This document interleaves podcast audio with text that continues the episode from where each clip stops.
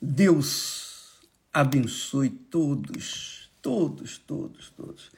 Que o Espírito Santo venha derramar das suas bênçãos na sua vida. E a maior bênção, a maior bênção que o Espírito Santo nos dá não é a saúde física, não é a saúde sentimental, não é o pão, o pão cotidiano, não.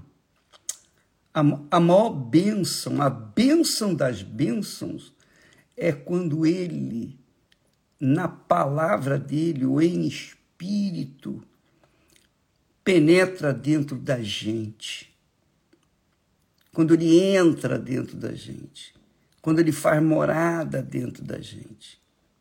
Quando ele usa a nossa inteligência, a nossa capacidade de raciocínio para revelar, fazer-nos entender a vontade dele para nossas vidas.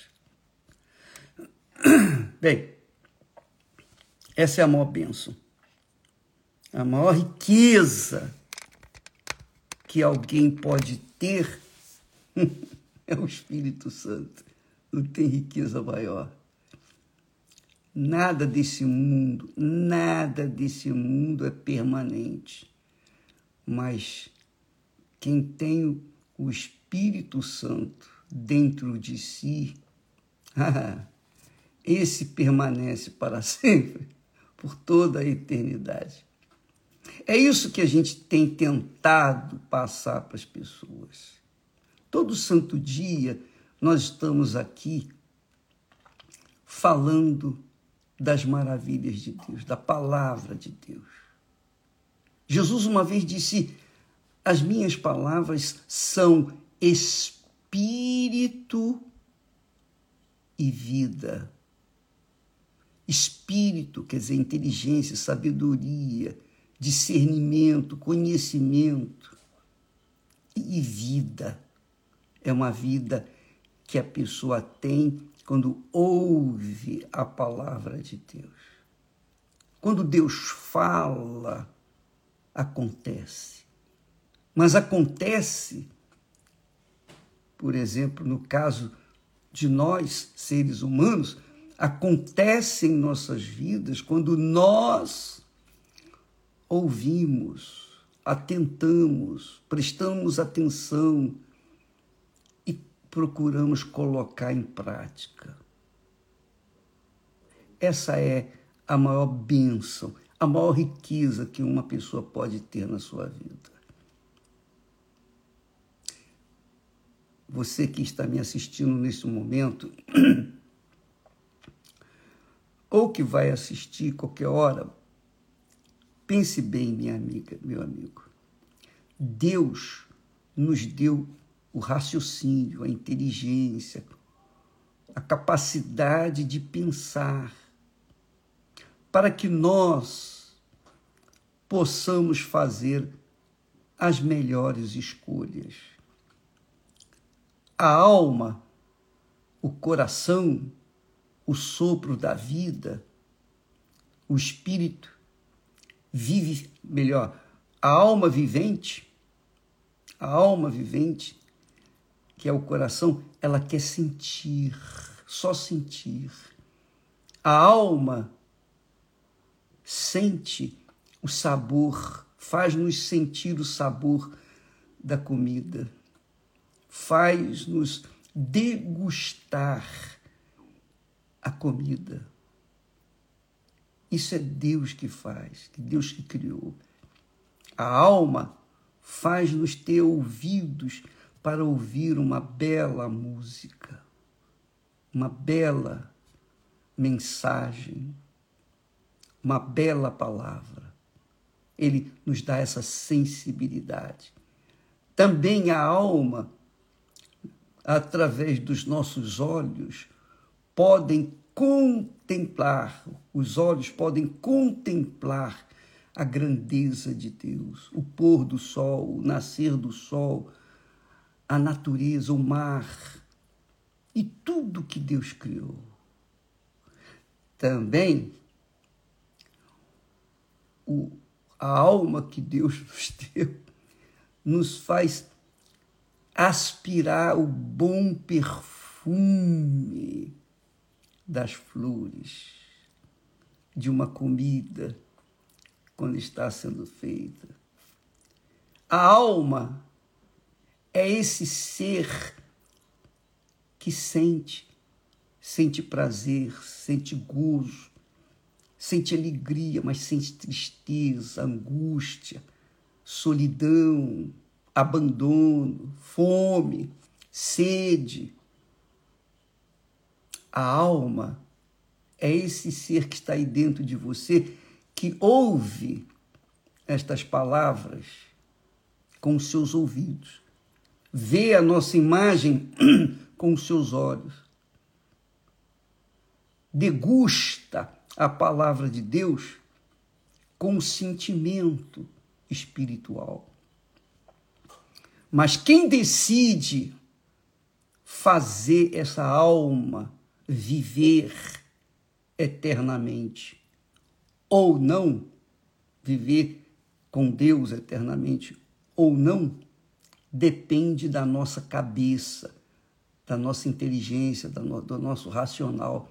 Deus deu sabedoria para todas as pessoas, boas e más, justos, justas e injustas. Todos, todos têm a capacidade de pensar, de raciocinar e decidir o que quer, escolher o que quer. Não era assim no início. No início, o homem não tinha. Adão e Eva não tinham opção. A única opção que eles tinham era o bem, ouvir e obedecer a palavra de Deus. Eles não sabiam o que era o mal, eles não sabiam o que era pecado, eles não sabiam o que era morte, eles não sabiam que era o sofrimento, a dor, porque só tinham o bem. Tudo era perfeito. Tudo era perfeito. Tudo. Deus colocou um jardim cheio de frutas, flores, beleza, perfume. Tudo isso é seu, Adão e Eva. Usufrui. Tenha o privilégio de usufruir do melhor desta terra. Mas essa árvore aqui, esse fruto aqui, não toque nele, porque o dia que você tocar nele, você vai morrer. Não faça isso. Só isso. Mas a curiosidade, a curiosidade de Eva e também passada para Adão, fê-los cair, desobedecer a palavra de Deus. Veja, por exemplo, só para você raciocinar, por favor. Eu não quero ser chato, eu não quero ficar enfadando ninguém com palavras. Olha só. Você sabe que Deus chamou Abraão. E Abraão, toda a sua vida, viveu em tendas, em deserto. Abraão ia para lá, vinha para cá, ia para o norte, para o sul, para o leste, oeste, sempre morando em tendas. O sobrinho dele, quando teve a oportunidade de conhecer Sodoma, a mulher dele se encantou com Sodoma. E o que, que aconteceu? Eles foram, deixaram Abraão. Abraão queria que ele ficasse com ele, mas Ló disse: Não, eu quero, eu vou seguir lá a minha mulher quer ficar lá, morar lá, lá tem, é que tem casas, tem coisas mais. Lá não tem que ficar construindo tendas, a gente mora dentro de casa e tal. Então, Ló seguiu o caminho da cidade. É a mesma coisa que acontece hoje quando você vai num shopping. O shopping é a cidade. Você entra no shopping, tem tudo, com muitas luzes, com muito brilho, com muitas ofertas. Aí você vai no shopping. Mas você vai fazer o quê? Ah, eu só quero ver as modas. Tá bom. Você vai ver as modas. Quando você vê as modas, se você gostou de uma roupa, um sapato, uma bolsa ou algum objeto, você viu, gostou, quer dizer, a sua alma aguçou o desejo seu de possuir aquilo que você estava vendo. Ah, eu quero, eu quero, eu quero. Mas você não se perguntou, eu preciso daquilo? Essa bolsa, esse sapato, eu preciso dele? Não, preciso. Ah, mas ele fica bem comigo. A pergunta é: você precisa? Não, não preciso. Mesmo assim, você contraria a sua razão, a sua inteligência, porque mesmo não precisando, você cobiça, você compra, às vezes se encalacra de dívidas no cartão de crédito e depois fica desesperada culpando a Deus que a sua vida é uma vida imprestável, miséria e tal, tal, tal. Abraão vivia em tendas, vivia no deserto. No deserto não tinha a atração que tinha a cidade, ou que tem na cidade. No deserto, à noite, os céus estrelados. Lindo. O amanhecer, o anoitecer, tudo é sossego no deserto. A alma não fica tão influenciada pelo que a cidade, entre aspas, oferece, o mundo oferece. Então, essa é, esse é o raciocínio com respeito a Deus. Esse é o raciocínio. Ele oferece a sua palavra, a sua voz, a sua palavra aparentemente parece um deserto. Você só vê letras e palavras, palavras. Mas estas palavras, elas dão vida, elas são espírito e vida. Elas fortalecem o seu espírito e dão para ele condições de controlar os seus apetites, seus desejos, ou os nossos desejos, as nossas cobiças.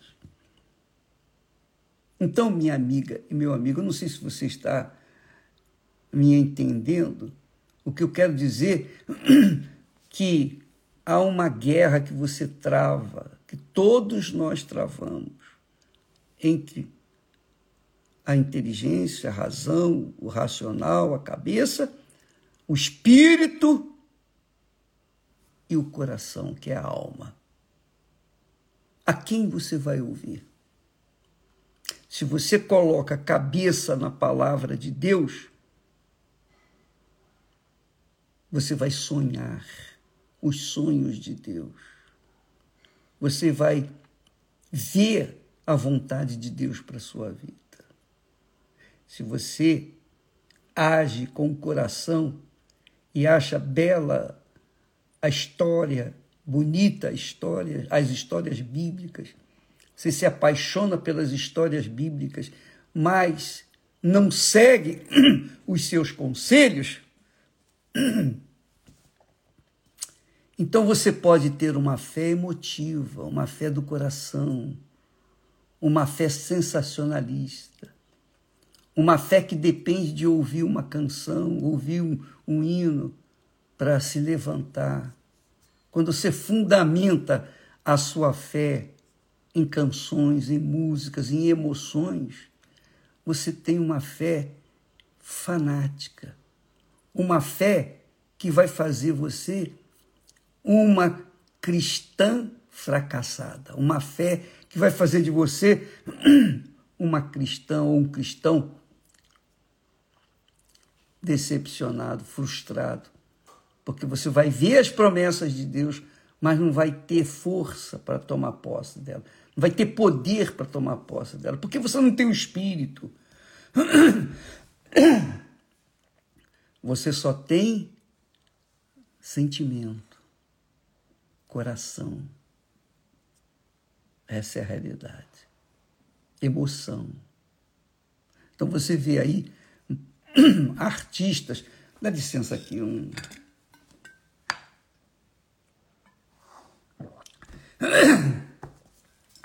Você tem visto aí muitas pessoas influenciadoras, artistas, cantores, jogadores, pessoas de sucesso, pessoas famosas. De repente a pessoa morre. Aí, por que, que morreu? Não, não se fala por que morreu. Não se diz a causa da morte. Às vezes a pessoa se matou de overdose, porque estava com o seu espírito sucumbindo. A sua alma vivia de sentimento. O que, é a, droga, por exemplo? O que, que é um vício? O vício é satisfação da alma. É dando para a alma o que ela está pedindo, dando, dando, dando. E ela nunca se satisfaz. Porque ela nunca se submete à razão racional, à inteligência. Então, quando falamos ontem aqui sobre os, a mensagem para os cristãos fracassados, ou decepcionados, ou frustrados,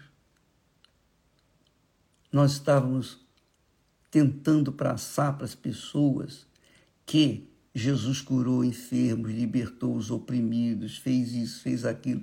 Mas tudo que Jesus fez na vida daquelas pessoas foi só naqueles dias, naqueles momentos, durante um certo tempo.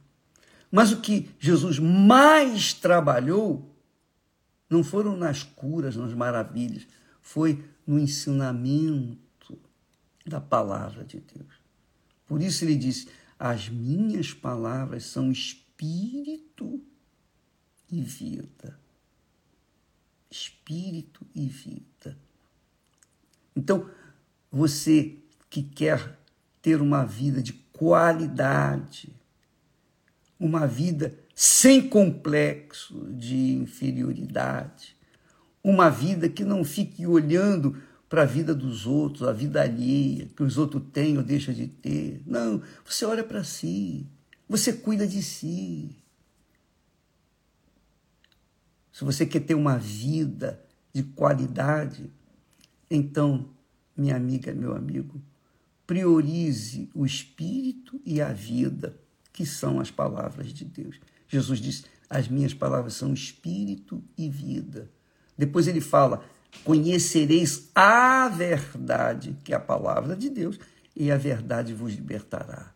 Eu fui liberto pela verdade. Eu fui liberto pela verdade. Não foi o mundo que me criou, não. Meu pai e minha mãe me deram a luz, me trouxeram ao mundo. Mas quando eu conheci a palavra de Deus, as sagradas escrituras, quando eu tive acesso às Sagradas Escrituras, eu mergulhei a minha cabeça nelas. E hoje, depois de 60 anos, poxa, eu posso falar para vocês.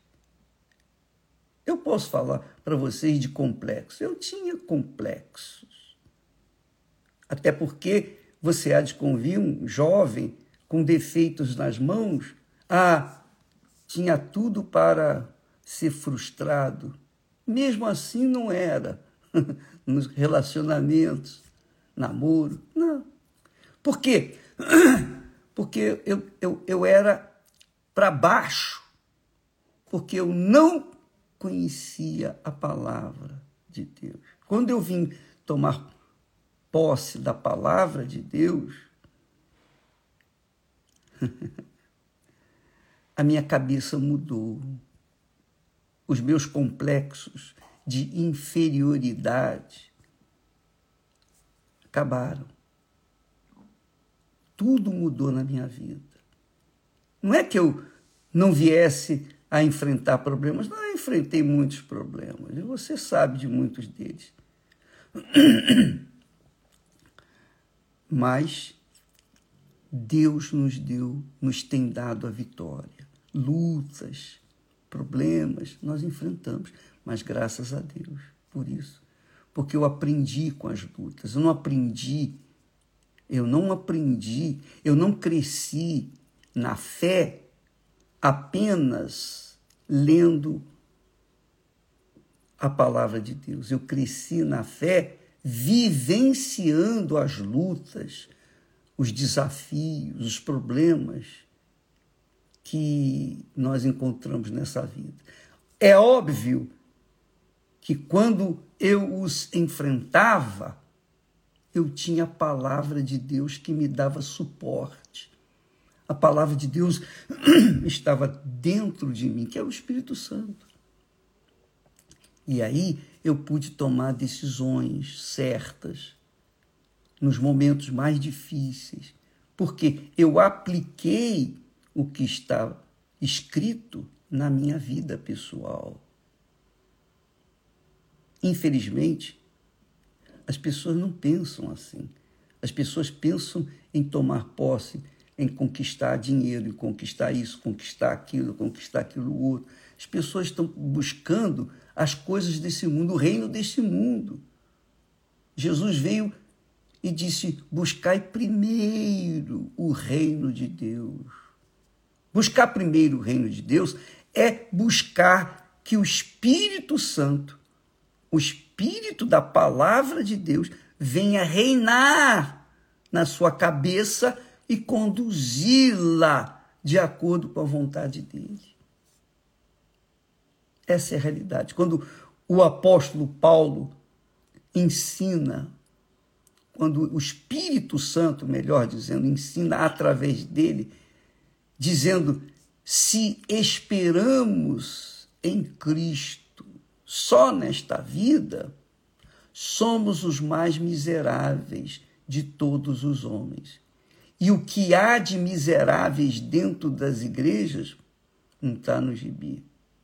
Porque muitas pessoas só querem as bênçãos focam as suas vidas, o seu futuro, tudo, estão olhando para as conquistas materiais, para sucesso. Por quê? Porque ficam a olhar para outras pessoas que também, que também estão fazendo sucesso e só Deus sabe como. Ah, fulano, ah, eu também quero. Quer dizer, fica olhando para o shopping do mundo o shopping do mundo e deixando de lado os céus. Tendo os céus como o seu telhado, o seu abrigo.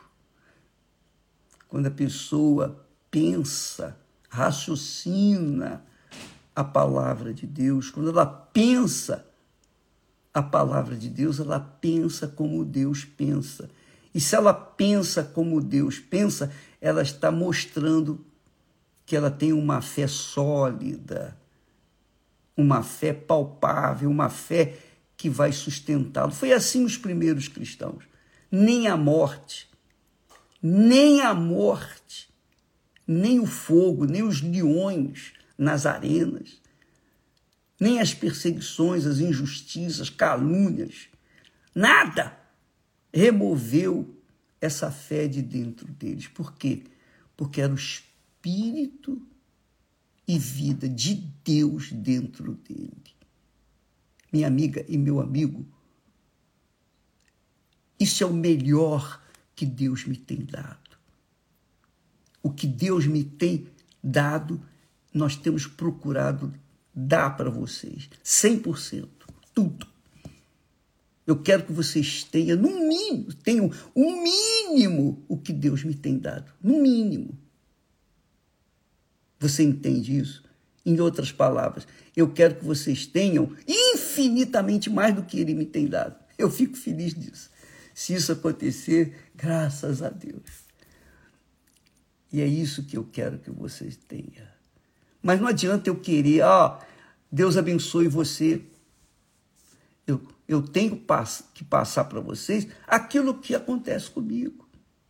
As lutas, as dificuldades não são nada, absolutamente nada, quando se tem a mente do nosso Senhor Jesus Cristo, que é o Espírito Santo.